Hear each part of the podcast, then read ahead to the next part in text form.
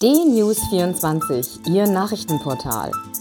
DNews24, informativ und meinungsstark. DNews24 finden Sie auch bei Facebook, Instagram, Twitter und als DNews24 TV bei YouTube. DNews24. Wir informieren, Sie entscheiden.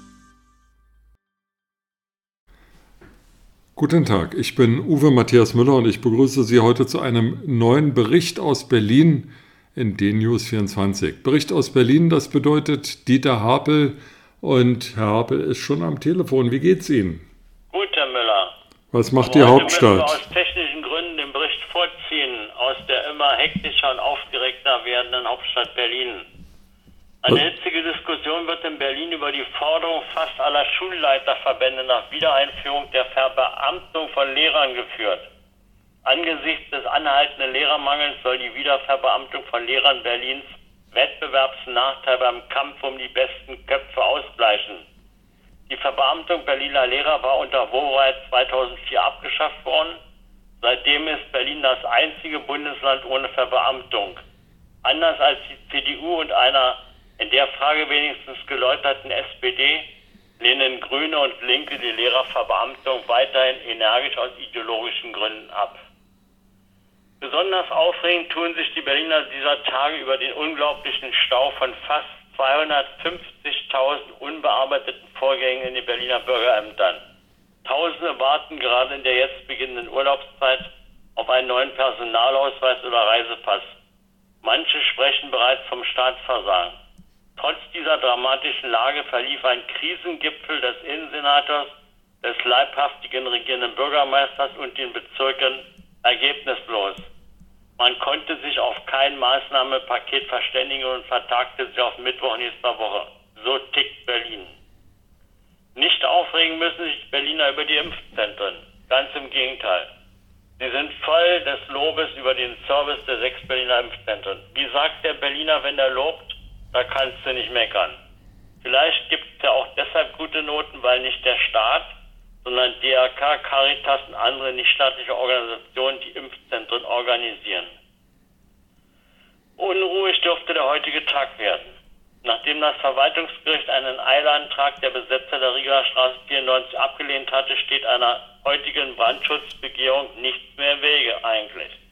Mutmaßliche Linksextremisten hatten noch am Montag Brandanschlägen auf sieben Fahrzeuge gegen die beauftragte Firma versucht, diese mit der Brandattacke einzuschüchtern. Obwohl Identität und Anschrift der Gutachterfirma geheim behandelt werden, wurden, kam es zu diesen perfiden Anschlägen. Wohlgemerkt am helllichten Tag. Linksradikale fühlen sich in Berlin offenbar so sicher, dass sieben bis acht vermummte Personen tagsüber am Montag um 14.30 Uhr derartige Anschläge verüben können. Und gestern Mittag brannte in der Rieger Straße tagsüber Barrikaden. Und um die Rieger Straße eskaliert die Gewalt. 200 Vermummte griffen die Polizei an und verletzten 60 Beamte. Bürgerkriegsähnliche Zustände kann man sehen. Die gestrige Gewaltexplosion muss mit aller Härte bekämpft werden.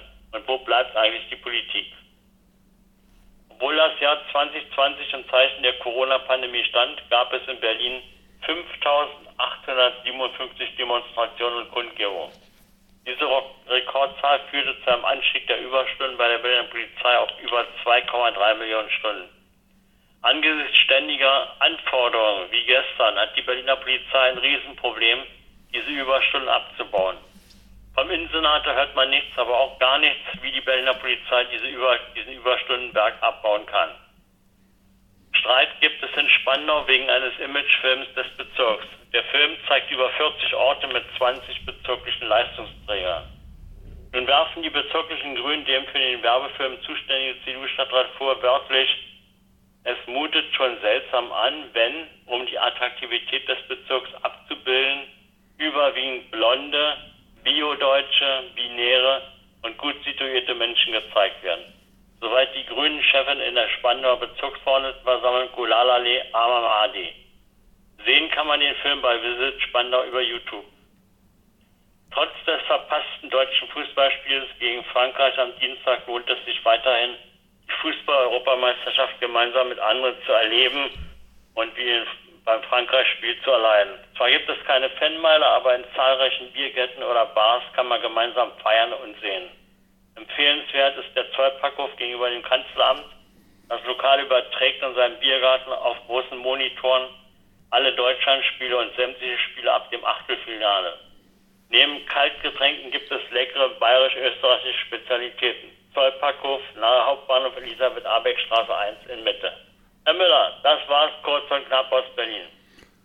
Na, dann schauen wir mal, wie weit die deutsche Mannschaft kommt. Vielleicht können wir ja noch ein Spiel der Deutschen im Zollparkhof mit Blick auf das Bundeskanzleramt dann bewundern. Das wäre schön. also vielen Dank, bis dann, ciao.